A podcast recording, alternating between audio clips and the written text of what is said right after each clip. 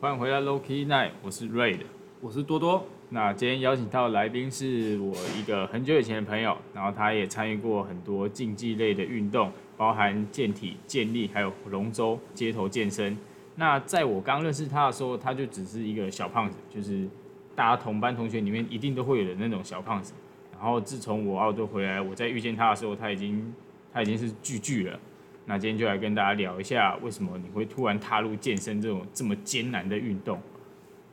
你最一开始接触健身的原因是什么？因为很多人可能就是可能就是想要改变体态，或者是被前任分手，觉得啊你太瘦了，或者是你不够壮，你怎么保护我之类的。那你自己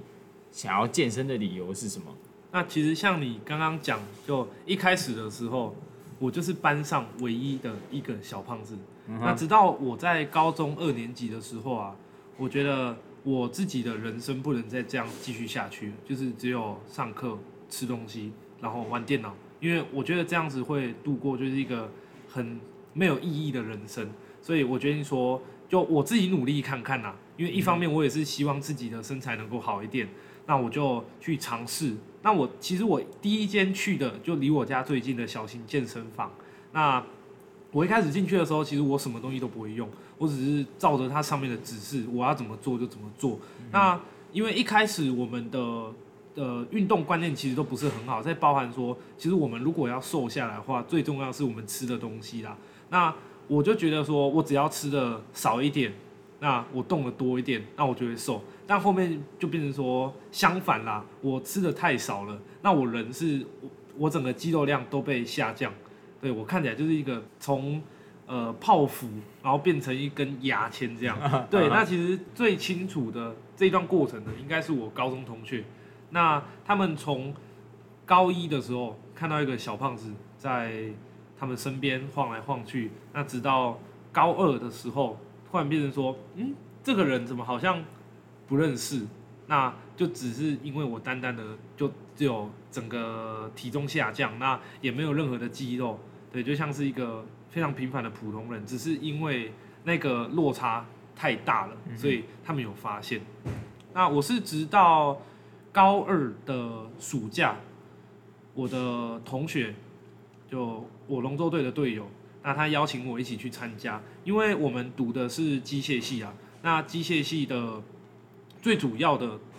嗯，我们学长他们创立了龙舟队，那他们就会希望自己的学弟也能够加入，学弟也会一直呃，没错没错，对对，就一直传承下去。所以在高一的时候，他们有邀请过我，因为就看我很胖，他们觉得我就需要被锻炼一下。那我没有去啊，因为我觉得我害怕。是直到高二，我那个朋友他邀请我过去，嗯，我觉得说 OK，我们可以试一下。那结果就从原本的尝试，然后呃变成兴趣，那最后面兴趣变成了生活的一部分。我觉得这是我对于健身，健身带给我最大的改变，因为它变成了我生活中的一部分。呃，不知道会不会有人这样想啊？就是我如果一天没有去运动，我觉得浑身都不对劲。对，那就是健身已经融入了你生活的一部分，对，不可或缺。你的运动指的是就是一定要是健身房吗？还是只要是运动其实就只要是运动哦？所以你是意识到你自己哦，你不能再这样，就是每天就是吃喝睡打电动，然后你想要开始有点改变之后，你才开始去健身房。对，那你为什么那个时候不会想要去就是那些比较大的厂牌？为什么你会选择去就是相对比较小间的健身房？哦，其实这个原因很简单啊。因为大间的健身房，他们未满二十岁，他们是需要家里同意，然后还要绑约的，因为他约会绑比较久一点。嗯。但那时候我去的，他是可以单付月费，或是我单次使用。啊啊啊！对，所以我的压力就比较不会那么大，因为还要说服家里说让我去健身房运动。对我可以自己做决定。啊。那接下来要跟你聊聊，就是关于健身的基本常识。就是大家最一开始踏进健身房，一定会遇到一个感受度的问题。那针对就是你自己运动这么久，你对如果他今天想要刚进健身房，对于感受度这块，你会给他什么样的建议？嗯，其实我们最一开始踏进去，呃，我觉得健身房都有一个让我，嗯，都一定会有啦。就是你进去，你会看到一面很大的镜子，环顾你的四周，对，在你四周都有镜子。那这是一个让你最好去判断自己现在在做的训练是不是都姿势是不是正确的。那因为一旦你的姿势正确了，你那个肌肉一定感受度就会很深，嗯，就会很重。那像一开始如果到健身房的话，我会觉得，我会建议你就不要拿太重，你拿一个适合自己的重量，然后对着镜子，不用去在意别人眼光，说什么我好像拿那么轻啊，那我是不是不适合这个地方？所有人都是这样子走过来的，所以不要去在意别人眼光，因为你总有一天会比他们强。对，那我们就是对着镜子，然后去做我们。动作的调整，那调整到后面，人就是这样嘛。我们调整到后面，我觉得越来越好。那像像重量的部分啊，嗯，其实一开始要选重量哦，我会觉得你拿一个差不多可以举大概 maybe 十二下，十到十二下就好了，不用太多，也不用太少。但如果你说你要增加自己的感受度，当然，你拿的比较轻一点，你能做十二、十五下，或是甚至到二十下，那其实这个感受度会很深，因为你做的越多下，那你的感受度就越深。可是这 对于我们未来的发展就不一样了，因为如果说你做的次数越多，那我们的肌耐力就会变得越好。但相反的，如果你做的你拿的重量比较重，那你做的次数比较少，那我们的力量就会增加。那这是我在建立我跨过建立啊，还有我们健体这两个不一样领域里面去学会的东西啦。对，所以如果你着重在感受度，你重量没办法做那么轻，你可能就是比较属于就是肌耐力的部分。然后如果你是把重量压的比较重，但是组数比较少的话，就是力力量训练这样的意思嘛？对，我们的力量就会成长。嗯哼。那以就是大家最普遍踏进健身房的，maybe 有人可能想要增肌减脂，然后有人可能像我一样，就是他本身就吃不胖，然后他想要变壮，然后想要增肌的，所以他们就会有他们属于他们自己的练法嘛。对，对。那像其实人啊，人是一个很复杂的生物，因为可能这个教练他很他教出了很多很优秀的学生，很优秀的选手。但是一定会碰到他没有办法应付的状况，因为我们每一个人的身体都不一样，这是人的身体最好玩的地方。嗯哼，因为没有人是可以完整的去了解你的身体该要怎么训练的。那你自己有遇过这种问题吗？就是可能你在备赛的期间，你看到你身边的人在健身，或者是你从健身以来一路到现在，你有看过这样类似的案例吗？有，有，有。就像是呃，以我自己的师傅来说好了，嗯，呃，他是我第一个看到在备赛期间还是在减脂哦，他竟然是吃麦当劳在减脂，他吃炸鸡啊、薯条啊、冰淇淋啊，他完全没有像大家传统观念里面说要吃水煮餐、水煮鸡胸肉，还有一些就是一般人比较不会去接触的食物，对，它是完全。单纯的乐色减脂，对，就是只吃乐色食物这样减脂。对，那当然了，也是因为他的训练量真的真的非常高，因为我跟他一起训练过，那他一次的训练时间大概会落在两个小时至三个小时，那他的休息时间非常非常的短。对，他是直接，嗯，他觉得我们既然都已经来健身房了。就是一定要带一点成绩回去，就是要把自己榨干。没错，没错。对我来说，就是应该对大家来说，健身就是一条最现实的路，就是你付出多少努力，然后他最后就是回馈在你身上。但是健身一定会有撞墙期，或者是你想要放弃的时候，那你在这段时间你自己是怎么熬过来的？嗯，其实撞墙期，我因为我训练了已经四五年，到现在其实遇过蛮多次的。那，呃，也非常刚好啦，就是我在备赛这段期间会认识一些前辈啊，那我们就有互相留下联络方式。那一旦我碰到撞墙期，那其实最好的方法啦，就是上 YouTube，然后看一下基地影片，我觉得这是对我最有用的方法。对，因为我我是一个很容易被影响的人啊。那只要他讲出一些比较励志的话啊，或是呃比较激励的一些言辞的话，我就会很很快就振作过来。嗯哼，对，因为我我是一个我不希望我把负面情绪带给别人的人。嗯哼，对，所以你就是看影片，然后就去看那些励志的影片，然后之后就就觉得哎、自己好像又好了这样。对，但当然了，其实你如果要去帮助一个人，把他从嗯比较低气压的地方拉出来，那你就是要陪着他，你要陪在他身边比较久，因为至少让他知道说，呃，我现在不是只有自己一个人，有人在旁边陪我，有人在旁边帮我，那这个样子的话就会比较快，对，他会知道说有一个人在我旁边帮我，他希望我振作一点，那我才能够进步。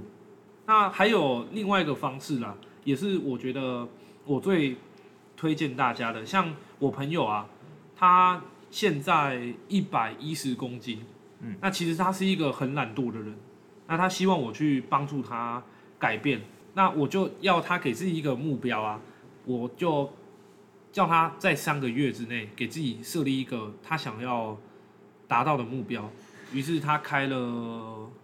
他想要从一百一十公斤减到九十五公斤。虽然说，呃，其实三个月来说，如果你运动量很大，然后饮食又有比较控管对有控管的话，其实是很快就会达成的。但因为他是一个很懒的人啊，他觉得说我根本就不可能达成这个目标。那像他在跟我讲这句话之之后啊，我就跟他讲说，你一开始就不相信自己了，那你要怎么达到这个目标？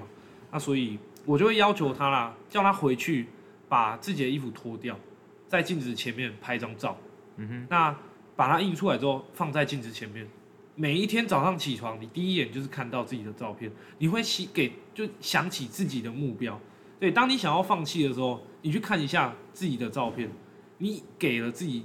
一个承诺，你要达成它。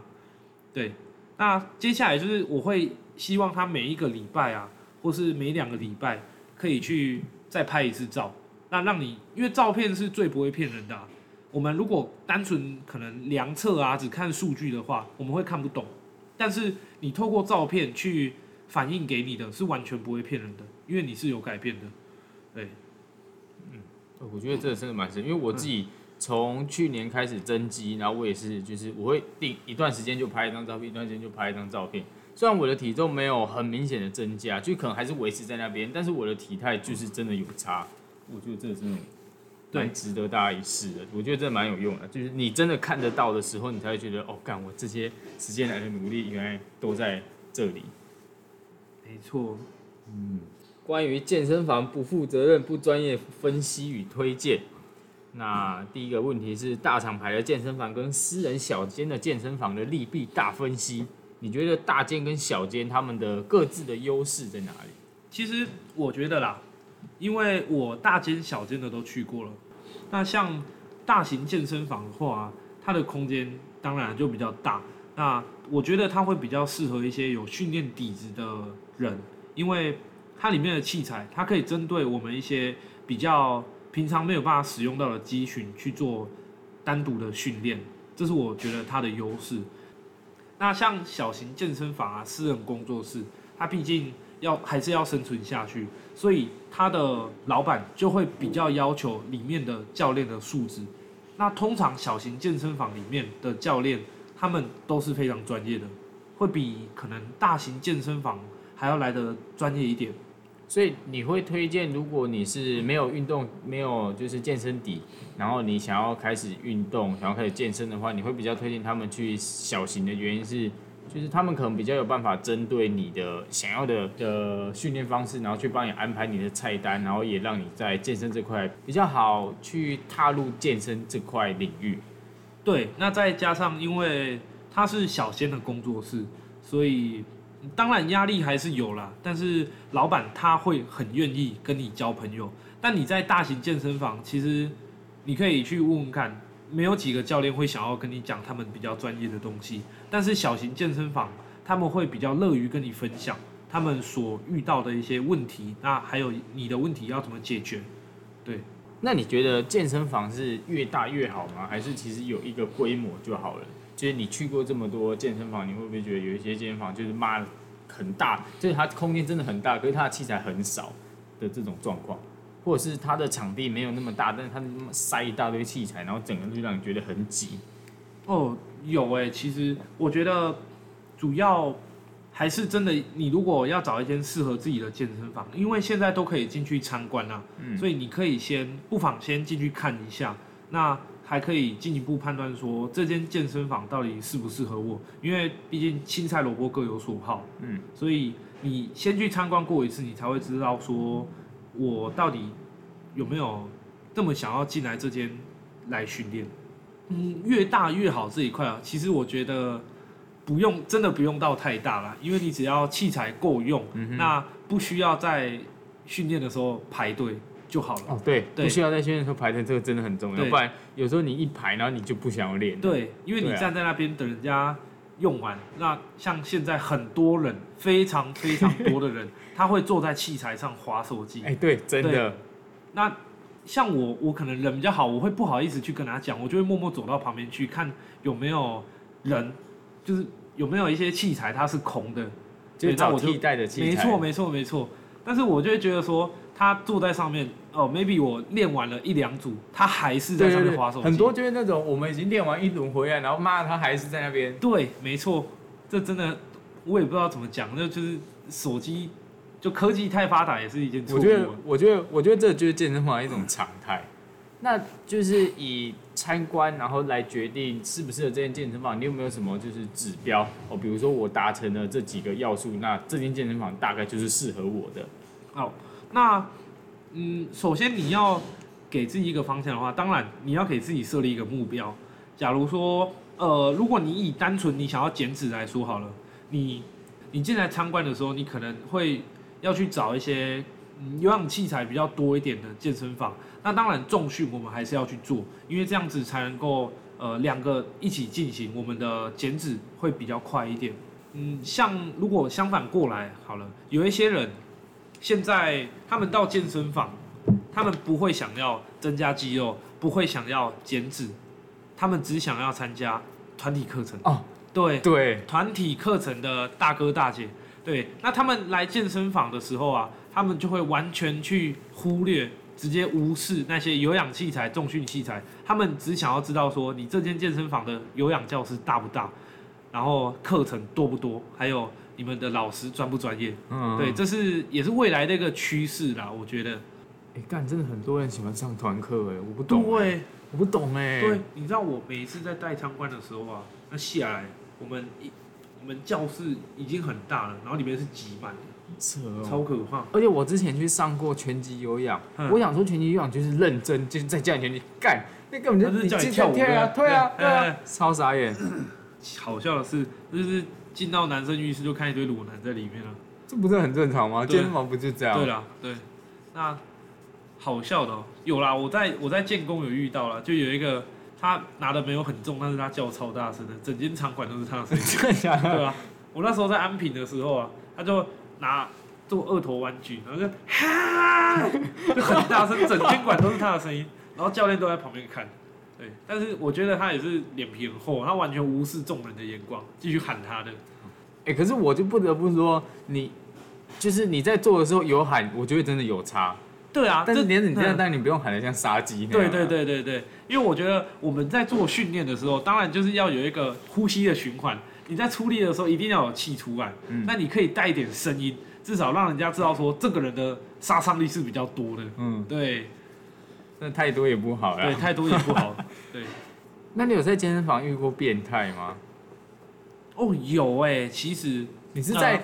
训练区遇到，还是在浴室遇，就是更衣室的地方遇到？我哦，还是你都有？我都有，而且是同一个人哦。他从我在训练的时候，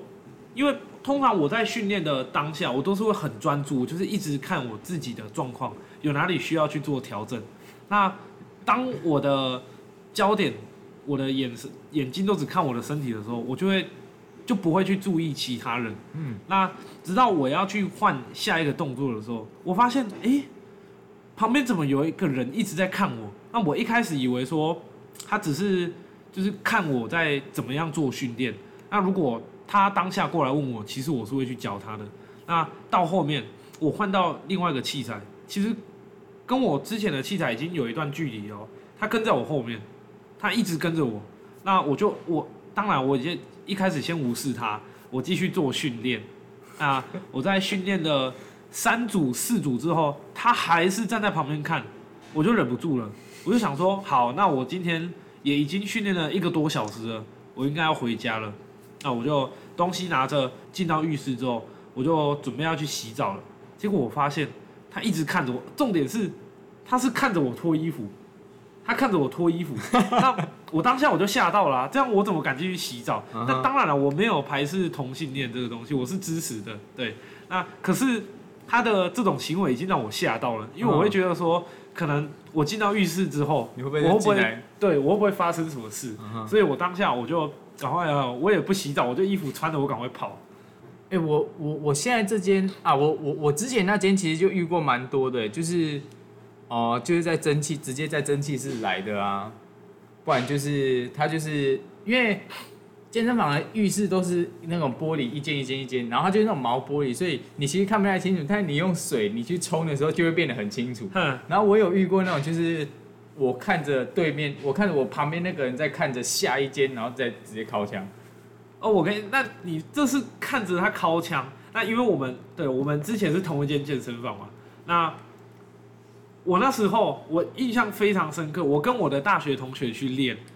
在八点五十几分的时候 八点五十几分，没错，你进到那个浴室，那就像你讲的那毛玻璃，但我我没有看里面啊，然后我是看到地上有四只脚，他妈的，我就看到我就想说，哎、什么东西啊？我就赶快去叫我同学一起过来看。嗯，对，然后他们就看了，然后就，你知道，正就是在进行中对，没错，在进行中。对，那我们对我们也不好意思就再探头进去看，不然他可能会把我抓进去，问我要不要三个人一起来。啊，对，双飞。没错。那节目到最后，因为多多现在也是一名健身业务，那如果大家有想要健身的话，也可以来私讯我，或者是私讯多多的他的 IG。那接下来就是让多多让他介绍他自己的带的场馆跟他的如果大家有想要运动啊，或是也也不用说要运动啦，就你想要交朋友的话，可以到我在台南的树林店西门星光三月的斜对面。如果有人想要运动，或是聊一些跟运动方面有关的东西，我们可以交流一下，可以到树林店找我。好，那我会到时候再把多多的 IG 放在连接，啊大家有需要的话再去点击。那我们今天就到这边喽，拜。拜拜。